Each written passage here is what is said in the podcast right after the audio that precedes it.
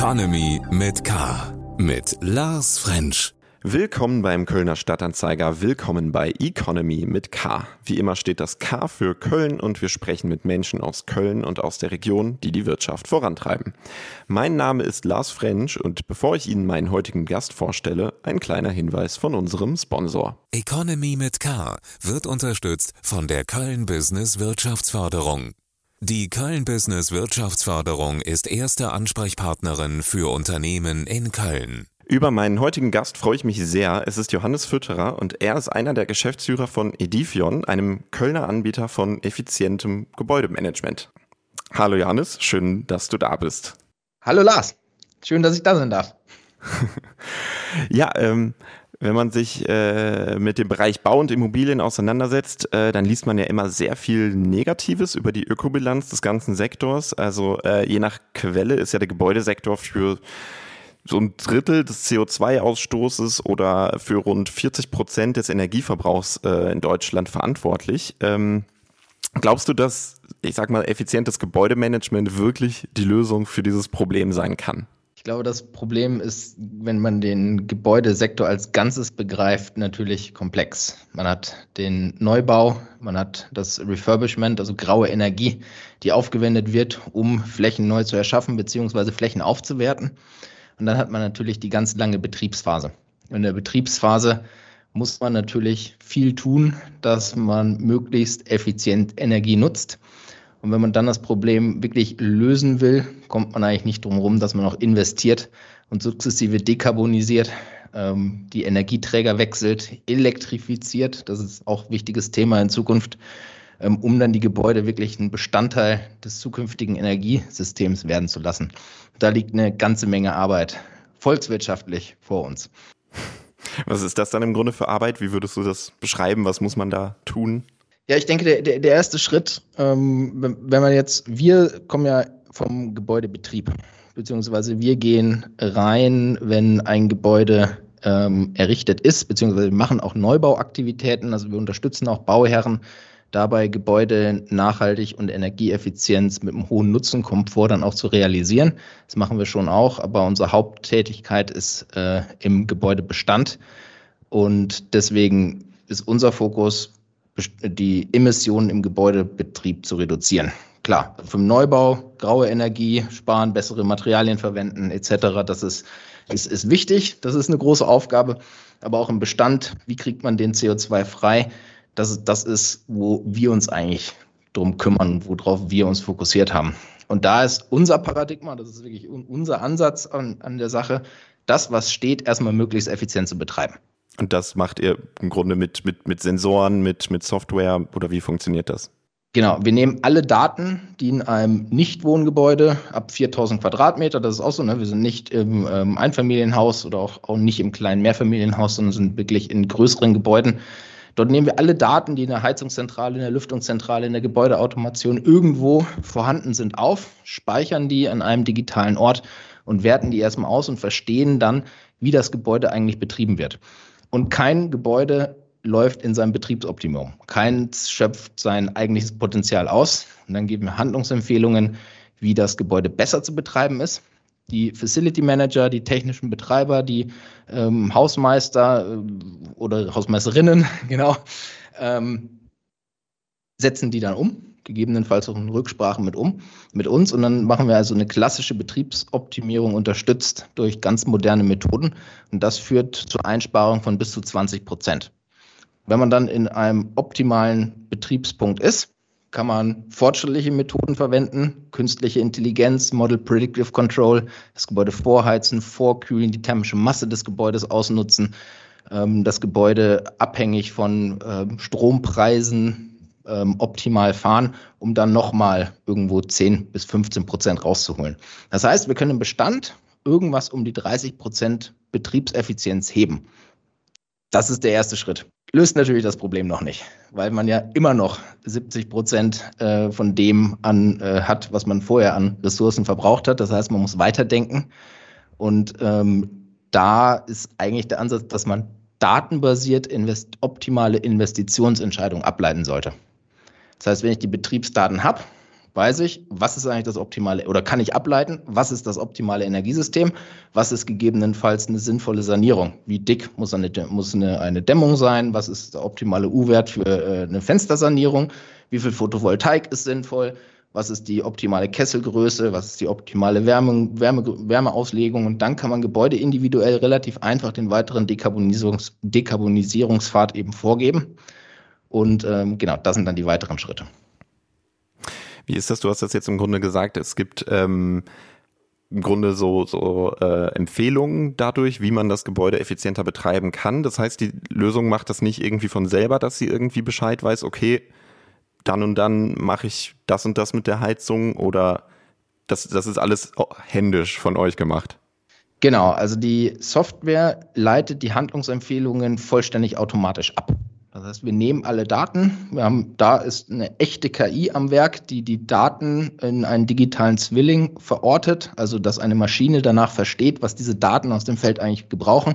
Ganz, ganz einfaches Beispiel.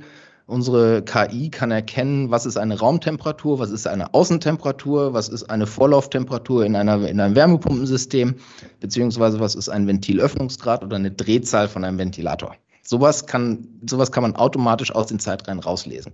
Das heißt, man hat Grundinformationen und die werden dann verwendet, um ganz klassisch erstmal zu verstehen, natürlich auch algorithmisch, wie das System funktioniert. Und daraus kommen Handlungsempfehlungen. Das ist vollständig automatisch der Prozess.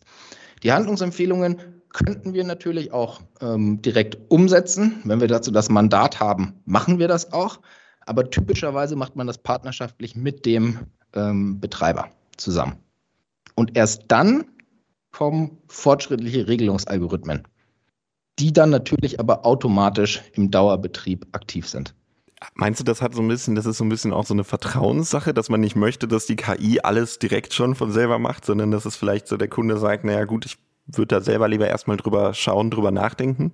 Es ist eine Frage des Vertragsverhältnisses auf der einen Seite. Wenn man ähm, Handlungsempfehlungen optimal äh, oder, oder direkt selber umsetzt, dann geht man natürlich in eine Betreiberverantwortung. Das tut man nicht, wenn man nur eine Unternehmensberatung oder eine Beratungsleistung eigentlich macht, auch wenn sie vollständig digital ist und äh, Handlungsempfehlungen vorgibt. Dann hat man am Ende des Tages weniger Verantwortung. Es ist natürlich so, dass es äh, nicht genug Leute gibt, die diese Handlungsempfehlungen auch umsetzen können. Deshalb wird es immer stärker darauf, laufen, darauf hinauslaufen, dass wir das auch vollständig selber tun. Ähm, da an, an, dem Punkt stehen wir auch in, in vielen Kundenbeziehungen. Ähm, genau. Aber mir ist, mir ist wichtig, dass man unterscheidet zwischen klassischer Betriebsoptimierung, das, was steht, besser betreiben, erstmal optimal einstellen. Das ist halt nun mal ein einmaliger Prozess. Und erst wenn ein System richtig gut funktioniert, dann kann ich mit eben fortschrittlichen Methoden noch mehr rausholen. Okay. Wie ist das im Grunde? Ähm, ich kann mir das so vorstellen, ja, dass, dass viel Technik in einem Gebäude vermutlich naja, analog betrieben wird oder noch auf anderen digitalen Systemen läuft. Ich finde das so ein bisschen, also ich, oder stelle ich mir das falsch vor? Wie kann das im Grunde an so eine Lösung angebunden werden oder wird das gar nicht angebunden? Ja, wir haben oder wir haben im Gebäude ganz verschiedene Gewerke, technische Gewerke. Aufzugstechnik, ähm, Energiezählung oder Stromzählung, also ganze Messwesen. Dann haben wir Trinkwasserhygiene, dann haben wir Elektrotechnik, dann haben wir Raumlufttechnik, dann haben wir Heizung, Lüft, äh, Heizung Kühlung und sonstige Energiedienstleistungen, beispielsweise im, im Krankenhaus Sterilisation oder ähm, Kühlung in Kühlhäusern oder Prozesskälte in Kühlhäusern. So, ein Teil von diesen verschiedenen Gewerken in einem Gebäude ist vorintegriert durch das Gewerk Gebäudeautomation. Da steckt schon ganz viel drin. Das heißt, wenn ich da angreife, habe ich schon mal einen sehr großen Datenschatz, den ich direkt heben kann.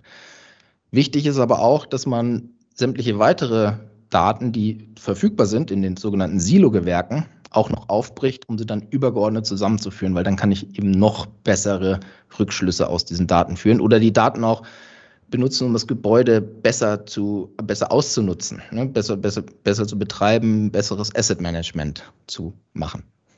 Mhm. Wie ist das? Ähm, ihr legt die Daten vor oder kann ich die jetzt auch äh, irgendwie digital selber einsehen? Natürlich, die Daten kommen in ein, eine Plattform, das ist eine äh, State-of-the-Art Cloud-Plattform, wie man das kennt. Ähm, man kann die Daten natürlich digital in jede Business Intelligence Software, die man benutzt oder auch in jede Programmiersprache direkt einbinden über die offenen und dokumentierten APIs. Man hat aber auch ähm, ein Frontend, wo man mit den Daten interagieren kann. Das ist äh, interessensgruppenorientiert aufgebaut. Das heißt, da gibt es dann Darstellungen für den Asset Manager, Darstellungen für den Facility Manager oder eben auch für den Betriebsverantwortlichen, den technischen Betreiber und natürlich eine Sicht auf die Rohdaten, dann, wenn man ingenieurstechnisch weitere ähm, ja, Schlussfolgerungen aus den Daten ziehen möchte. Und ähm, es gibt letztendlich dann auch noch eine App für iOS und Android, mit dem man dann auch mobil ähm, auf Daten zugreifen kann, auf Visualisierungen, auf Handlungsempfehlungen und wo man das Gebäude dann direkt, auch egal wo man ist, im Technikraum, in der Lüftungszentrale, wo ich nicht vor dem Gebäudeleittechnik-Rechner äh, sitze, dann eben auch bedienen kann. Die Auftragsgeber sind dann ja im Grunde wahrscheinlich die, die Asset Manager, die sich bei euch melden. Oder wer ist so der klassische Kunde? Der klassische Kunde, ja, da haben wir lange gebraucht, um den zu finden. Das äh, muss, muss, muss man so sagen. Ähm, wir haben einen sehr breiten Ansatz gehabt am Anfang. Ähm, und ich weiß es nicht, wer äh, auf lange Sicht eigentlich unser perfekter Kunde ist. Momentan funktioniert es sehr gut mit dem ähm, ja, hochprofessionellen Asset Management. Ich sagen, also alle, die bis in, in, in ähm, ja, guten Lagen, gute Gebäude oder einen hohen Anspruch an das Asset Management haben. Da kann ich Beispiel auch nennen die Art Invest Real Estate hier aus Köln oder auch die Momeni Gruppe, die sind da Kunden bei uns, aber auch größere Asset Manager. Was mit denen eigentlich äh, konkurriert ähm, um, um uns, ähm, ist der Facility Manager. Wir haben auch ähm, ähm, gute Kundenbeziehungen beispielsweise zu Gegenbauer oder mit ähm, Zyblin, Schrägstrich, Strabag sind wir auch in einem Forschungsprojekt unterwegs. Ähm, wir haben Beziehungen zu der ROM-Technik, mit der wir äh, Produkte ähm, gemeinsam in den Markt bringen. Und äh, im Prinzip die Gebäude müssen optimiert werden. Ob das vom Asset Manager oder vom Facility Manager ausgeht, das ist äh, am Ende des Tages tatsächlich egal. Und wir gucken mal, was da, was da eigentlich der bessere Weg ist. Und parallel im Neubau arbeiten wir noch mit Planern und da auch natürlich Bezug zu Köln, ähm, die ZWP AG ähm, oder auch die ähm, Kölner Dres und Sommers, ähm, die auch nicht weit von uns weg ähm, sitzen, sind da unsere Kunden und ähm, Projektentwickler eigentlich aller Art, die mit uns eben bessere, effizientere und nachhaltige Gebäude bauen. Das finde ich, das ich sehr spannend, weil äh, das Thema Nachhaltigkeit hat in der ganzen Immobilienbranche ja wahnsinnig an Bedeutung äh, gewonnen in den letzten Jahren. Ich frage mich, ähm, klar, die, die, die naheliegenden Ziele sind natürlich ein optimierter Betrieb, Kostensenkung, Nachhaltigkeit etc. Oder glaubst du, dass es das vielleicht auch so ein bisschen, dass eine politische Natur da so ein bisschen eine Rolle spielt? Also wenn man jetzt zum Beispiel sich anschaut, die äh, EU-Taxonomie, die Offenlegungsverordnung, die macht den Immobilieninvestoren ja sehr viel Druck auf äh, Nachhaltigkeit ihrer Gebäude Wert zu legen. Ähm, wird, Gebäude werden am laufenden Band mit Nachhaltigkeitszertifikaten ausgezeichnet etc. Also meinst du das, kannst du dir vorstellen, dass das wirklich so ein ein wirkliches Interesse an der Nachhaltigkeit ist oder ob es vielleicht so ein bisschen auch was mit, naja, Greenwashing zu tun hat. Okay, ähm, also fangen wir, fangen wir, versuchen wir mal systematisch das Feld aufzuarbeiten. Ähm, die EU-Taxonomieverordnung als solche ist ein Baustein, der eine wahnsinnige effektive Wirkung, also der, der bewirkt meines Erachtens wirklich was in Richtung ähm, ja, Klimaschutz im Real Estate-Bereich. der Zusammenhang ist relativ einfach. Gut, man muss jetzt Transparenz schaffen, man muss eine Perspektive geben, wie man besser werden will. Und ähm, Gelder werden dahin allokiert. Das heißt, wenn ich nachhaltige Produkte auflege, dann geht da mehr Geld rein. Ähm, das heißt, es gibt Druck, das zu tun. Die, der Weg ist erstmal grob umrissen, wie es funktioniert. Daher ähm, bewegt sich da was. Das ist gut und das ist auch erstmal kein Greenwashing. Gut, den Status quo zu berichten, das ist, ist ein Handwerk, was man erstmal tun muss. Aber dann muss ich es auch verbessern. Ob es, und ob es dann wirklich Greenwashing ist, das sehen wir dann in zwei, drei Jahren, wenn, wenn reported wird, wie denn verbessert wurde. Aber eigentlich muss ich was tun. Wenn ich was tue, dann äh, ist es auch effizient oder dann ist es auch effektiv. Sagen wir mal so, ob es effizient ist, ist die andere Frage. Ähm, Ob es im Interesse der Immobilienbranche ist, das wage ich so ein bisschen zu bezweifeln. Ähm, sprechen natürlich nicht für die ganze Branche. Also es ist gut, dass es das jetzt gibt und dass da irgendwo der ja, ordnungspolitische Rahmen auferlegt wurde, dass man was tun muss. Das, das finde ich großartig. Ich sage häufiger in letzter Zeit, bis vor drei Monaten hat uns eigentlich noch nie jemand auch nur ein Euro überwiesen dafür, dass wir ein Kilogramm CO2 gespart haben. Ne? Ähm, und wir hatten es auch nicht einfach.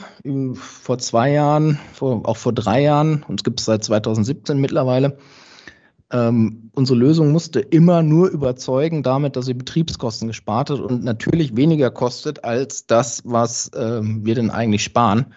Und jetzt, wenn man dann guckt, Immobilienökonomie funktioniert ja über, die, über das Multiple auf die Kaltmiete. Das heißt, die Nebenkosten äh, sind in Deutschland relativ egal. Und wenn man dann mit Asset Managern spricht und sagt, hey, du kannst dir deine Nebenkosten um 30 Prozent äh, senken und deine Energie äh, oder deinen CO2-Ausstoß, dann war das nicht wirklich relevant. Ja, einfach viel mehr verdient mit anderen Maßnahmen und ähm, die eben direkt auf die Kaltmiete gewirkt haben. Das ist auch okay. Ähm, aber jetzt ändert sich da was, habe ich das Gefühl, oder die, äh, ja, die Aufmerksamkeit ist in dem Thema und das haben wir letztendlich doch der EU-Taxonomie an der Stelle zu verdanken. Und natürlich den, dem Megatrend Nachhaltigkeit überhaupt. Ne? Also mhm. Aber das heißt, äh, du siehst da kein, keine Gefahr irgendwie des Greenwashings an sich drin, sondern sagst einfach, die, die machen das auch aus Druck und, und Überzeugung. Ja, die Gefahr des Greenwashing gibt es immer. Ne? Ähm, das, das, das, kann ich noch nicht beurteilen, tatsächlich warten wir ab. äh, genau, da müssen wir wirklich sehen, was, was jetzt dann, nachdem Transparenz geschaffen wurde, Maßnahmen aufgezeigt wurden, was dann auch wirklich umgesetzt wurde und welche Maßnahmen es dann sind. Ich meine, ESG, da haben wir nicht nur das E, da haben wir auch Social-Sachen und da wird es natürlich breit.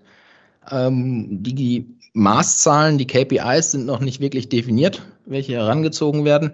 Also es gibt doch eine ganze Menge Breite. Wer da wie gut was macht, weiß ich noch nicht. Gucken, gucken wir. Aber das, was getan werden muss, äh, finde ich erstmal per se gut. Okay.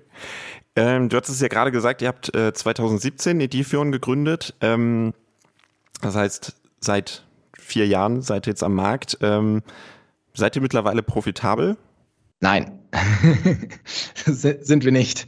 Äh, wir sind ein äh, klassischer Venture Case sozusagen. Wir ähm, sind ja eine Ausgründung aus der RWTH Aachen. Das heißt, wir hatten ähm, sehr, sehr gute Technologie, die wir in den Markt bringen wollten. Und ähm, wenn man eine ganze Cloud-Plattform für die Gebäudetechnik, was ja unser Produkt erstmal ist, aufbaut, dann braucht man dafür sehr, sehr viel Geld.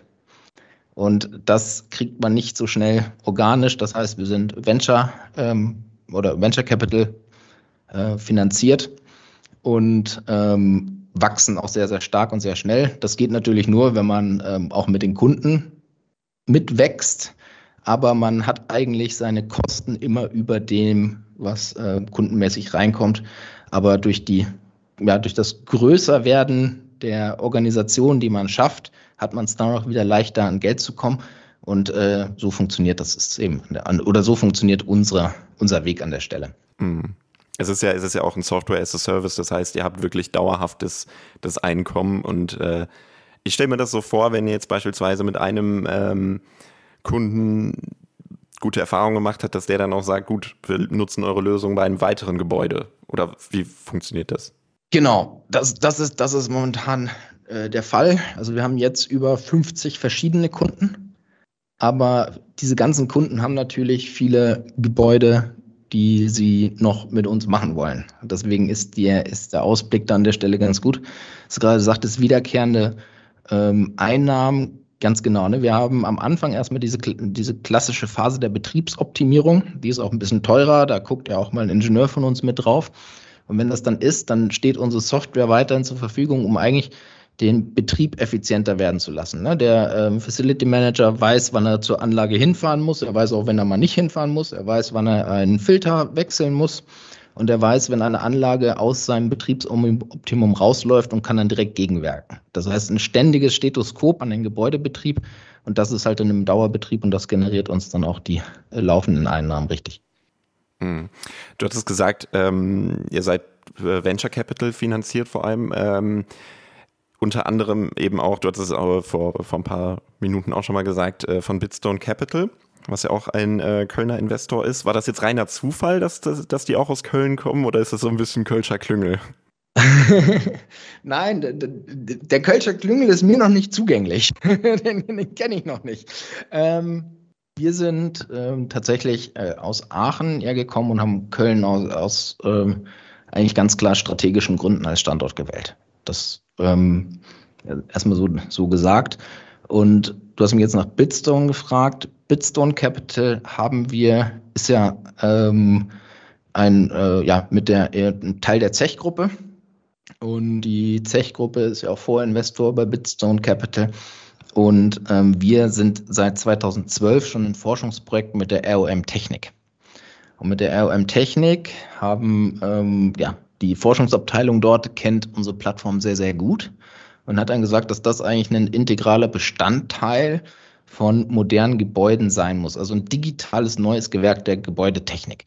Und ähm, die Message haben sie dann an haben, haben sie quasi intern, Zech intern an Bitstone Capital weitergetragen und dann hat Bitstone Capital auch mit uns äh, gesprochen. Ich glaube, anfänglich hatten wir mal ein Pitch-Deck hingeschickt, da haben die gar nicht, wir waren noch nicht, wir waren noch sehr technisch in unserer Kommunikation, aber haben die gar nicht verstanden vielleicht auch, was, was, was das, was wir eigentlich wirklich sind, was aber an uns lag.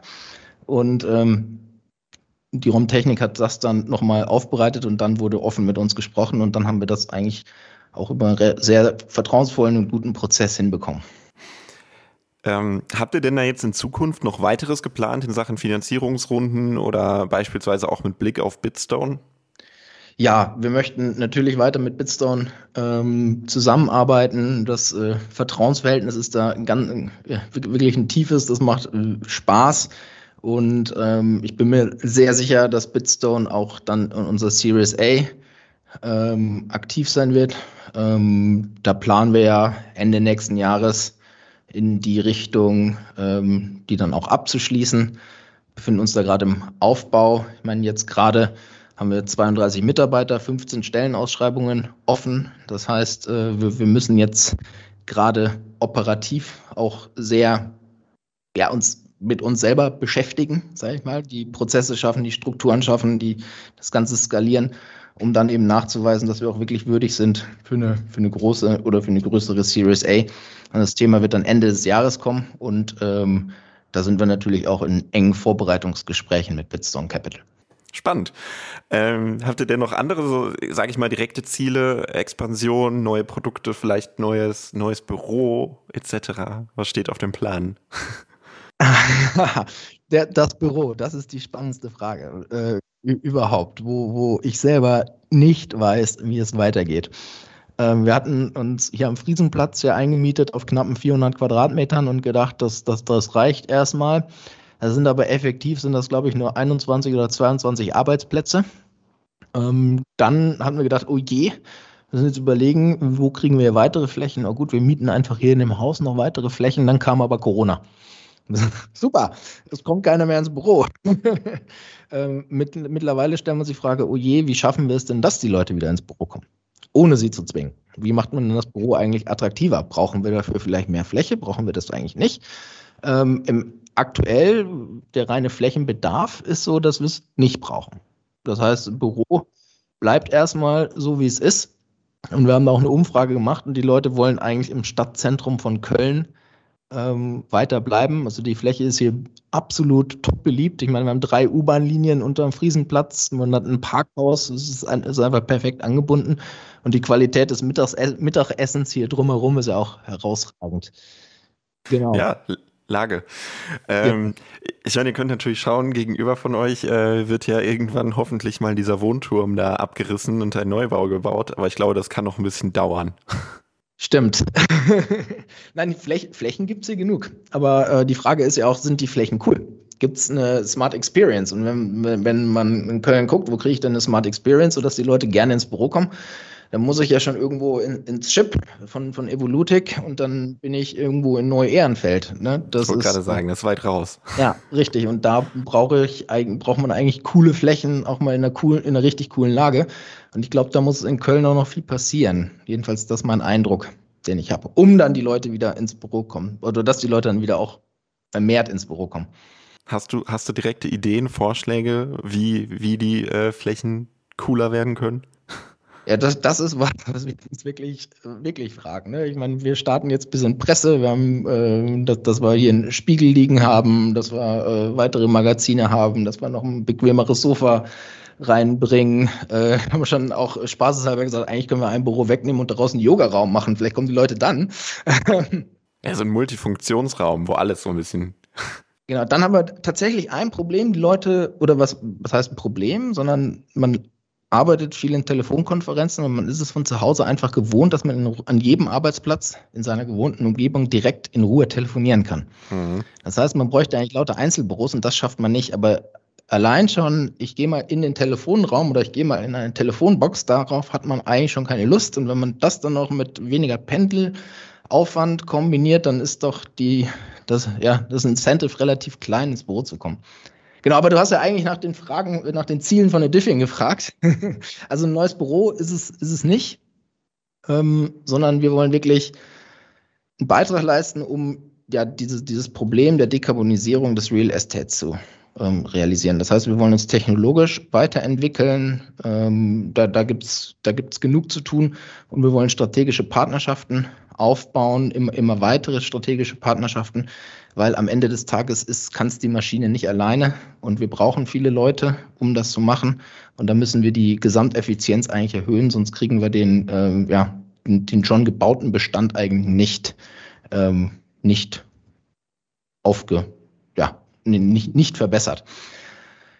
Dann, wenn wir dann aber gucken, sorry, das lassen wir das noch sagen, dann, dann das Problem ist ja nicht lokal, sondern dem Planeten ist es egal, aus welchem Gebäude der, das Kilogramm CO2 rausgestoßen wird. Deswegen ähm, gucken wir jetzt auch schon im ähm, Nicht-Dachraum nach Projekten.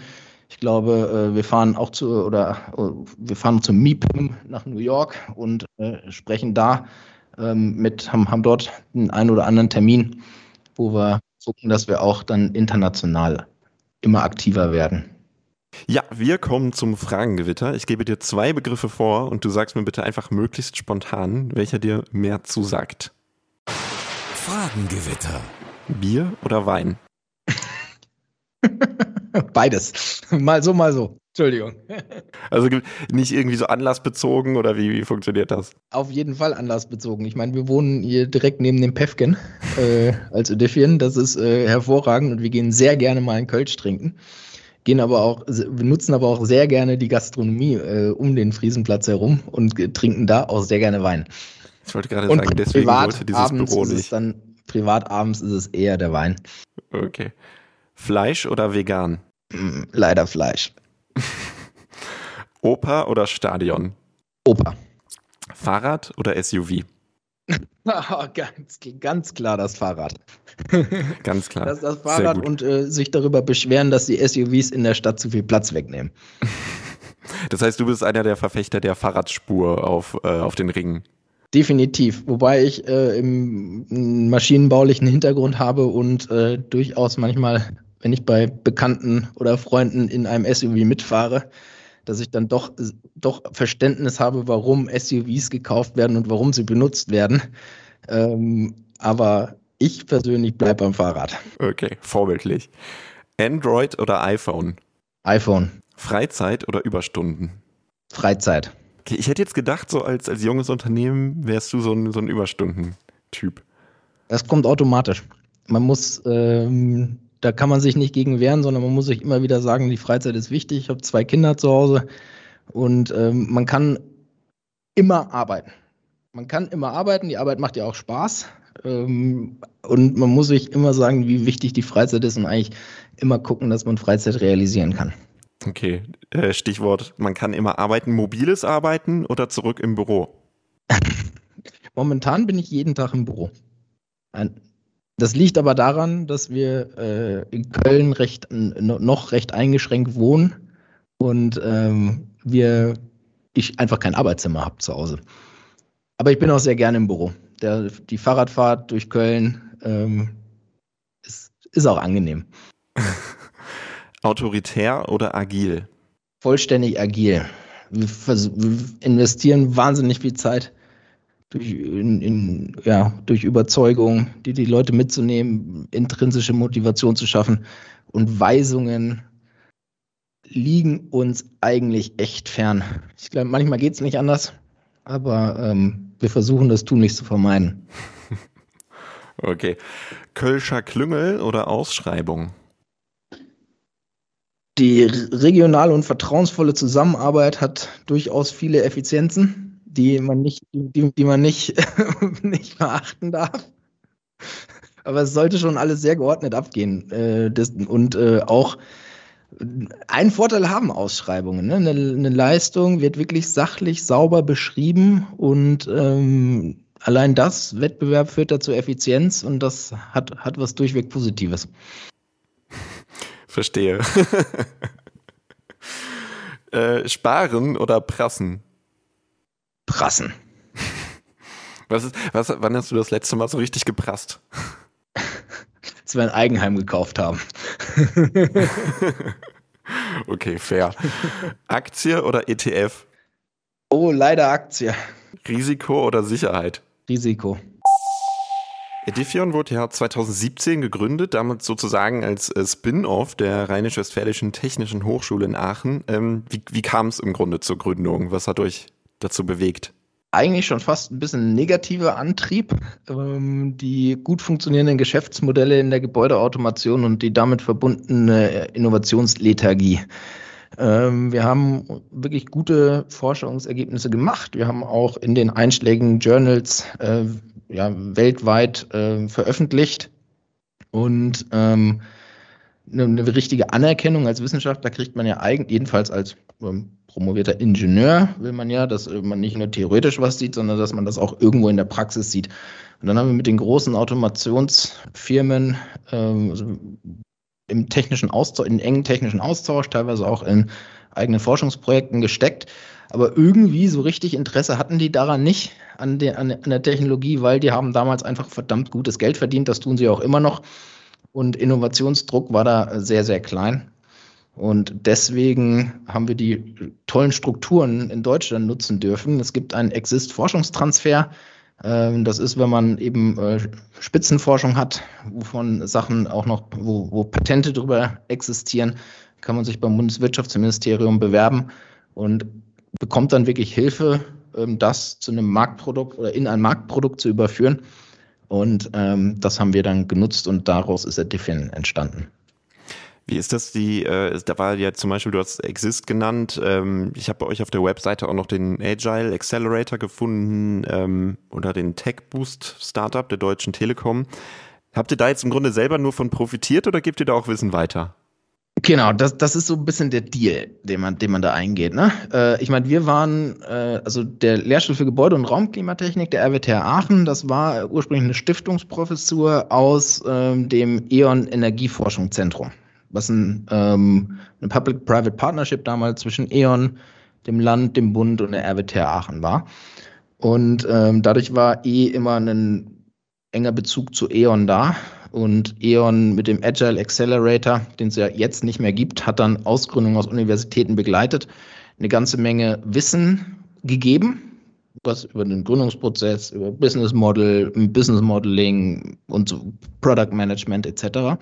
Und im Gegenzug haben sie natürlich die Ideen abgezogen, was die Startups machen, aber das ist, ein, ist für uns war das ein sehr fairer Deal. Ähm, beteiligungsmäßig ist da nichts draus geworden. Das ist ja auch immer die Idee ähm, des ähm, eines Accelerators. Das hat in dem Fall nicht geklappt.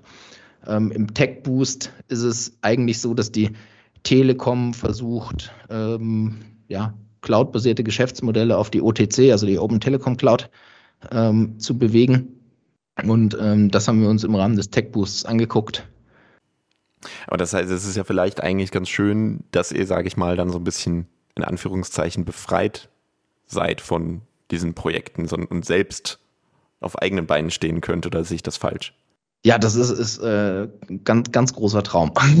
genau, wir, wir, ja, wir, wir sind, ähm, wie gesagt, natürlich unser, wir haben irgendwo Smart Capital an Bord. Also es ist schon branchenbezogen, das ist auch wichtig, dass die Branche irgendwie auf uns setzt und das gibt uns ja auch eine gewisse Kredibilität und eine gewisse Branchenakzeptanz.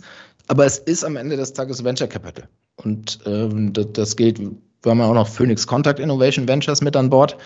Ähm, das ist vom operativen Geschäft getrennt. Das heißt, wir haben da keine direkte strategische Einflussnahme.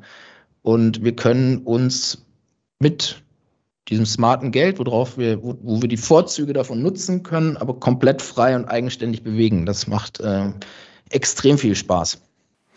Wie ist das jetzt? Ähm, was würdest du denn einem, einem Startup gerade in diesem Bereich äh, Energieoptimierung etc. raten, wie es sich jetzt oder mit welchen Anbietern es vielleicht kooperieren sollte bei der Gründung? Oder mit welchen Forschungsprojekten etc.? Also einem Startup der Energieoptimierung, da, da, da würde ich, gern, da würd ich das gerne mal kurz nutzen. Wir ähm, haben eine super Plattform, mit der man ganz viele Sachen machen kann. Und wir äh, machen zusammen mit dem PropTech Powerhouse, das ist Bauwens, Art Invest, Stadt Köln, Gebäudewirtschaft der Stadt Köln, ich glaube Messe Köln ist dabei, äh, einen großen PropTech Hackathon, den wir auch sponsoren, wo wir eine eigene Challenge machen, wo wir, wo wir auch hoffen, noch neue Leute auf diese Daten, auf diese Plattform eben mit draufzukommen. Also ich glaube, mir selber fallen wahrscheinlich noch fünf oder sechs Geschäftsmodelle ein, die man mit unserer Plattform realisieren kann. Aber am Ende des Tages scheitert es an der Execution der Idee. Ne? Du kannst nicht ähm, fünf oder sechs verschiedene Sachen machen, aber grundsätzlich geht das. Also erstmal mit unserer Technologie und dann, wer sind die Partner? Ähm, wenn es aus der Forschung kommt, äh, ist es natürlich, klar sind es die einschlägigen gebäudetechnischen Lehrstühle, die es, die es in Deutschland so gibt, also Stuttgart, Berlin, ähm, RWTH Aachen, Dresden ist auch noch äh, in dem Bereich unterwegs. Das ist, glaube ich, dann für Forschungskooperation perfekt. Das finde ich ja, das finde ich eigentlich wirklich ganz spannend bei euch, dass ihr diesen ähm, wissenschaftlichen Ansatz, den Forschungsansatz äh, gar nicht aus den Augen verloren habt. Ähm, man sieht auf eurer Website relativ groß nochmal, was für Forschungsprojekte ihr habt, woran ihr beteiligt seid. Ähm, was ich eigentlich ganz spannend war, war das äh, Thema Energy Twin, weil das ja auch mit dem Thema BIM, also Build Information Modeling, zu tun hat. Ähm, also so eine Art digitaler Zwilling für alle, die es nicht äh, kennen, wissen, ein digitaler Zwilling eines Gebäudes. Ähm, wie kam es zu dem Forschungsprojekt? Wir, das ist tatsächlich ein Forschungsprojekt, was außerhalb von unserem ähm, Heimatlehrstuhl liegt. Das ist äh, die RWTH an sich ist eine große Organisation. Man denkt, das ist äh, alles ist alles eins. Das stimmt aber gar nicht. Das sind die verschiedenen Lehrstühle und das machen wir mit dem Christoph van Treek, äh, mit dem Lehrstuhl E3D Energieeffizientes Bauen. Und ähm, da sind wir nicht wirklich im gebäudetechnischen Betriebsbereich, sondern wirklich in der Gebäudeerrichtungsphase. Und ähm, da war schon lange auch meiner aus meiner Vorgeschichte heraus der Austausch, okay, wie kriegt man denn die ganzen Informationen, die während der Bauphase eigentlich entstehen, auch in der Nachnutzung in den Betrieb?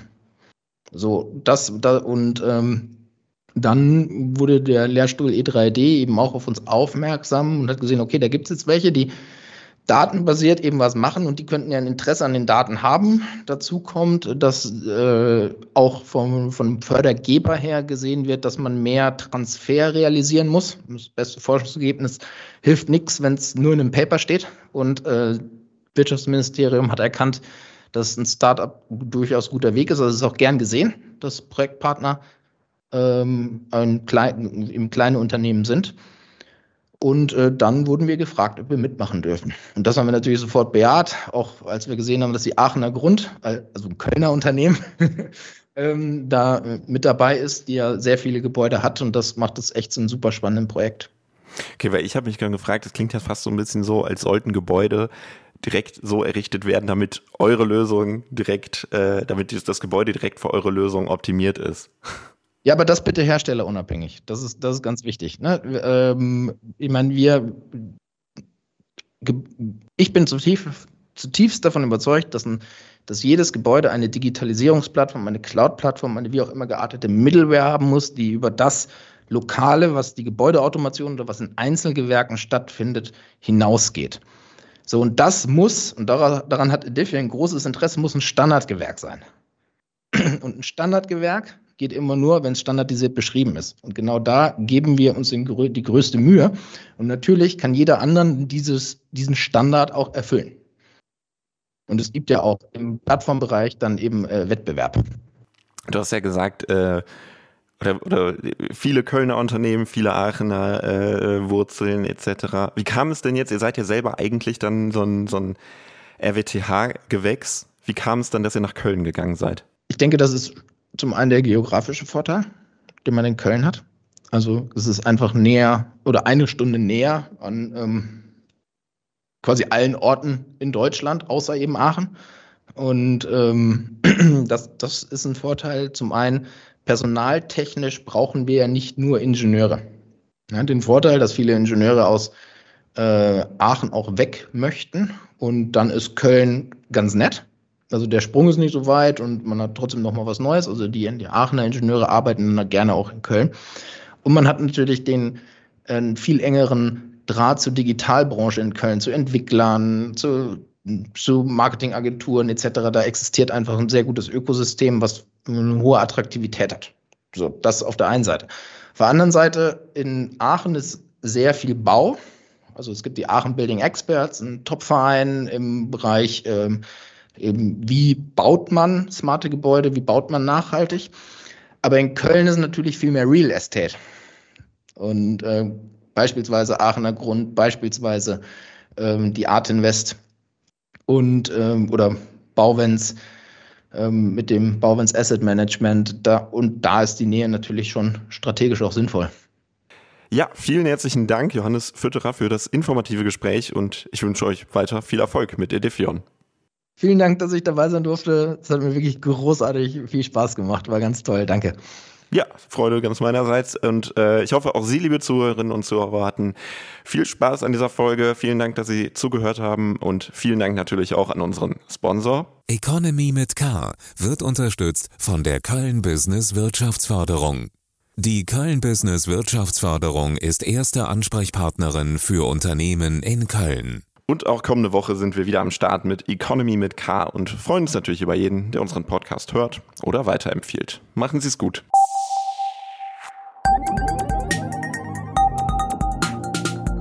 Economy mit K.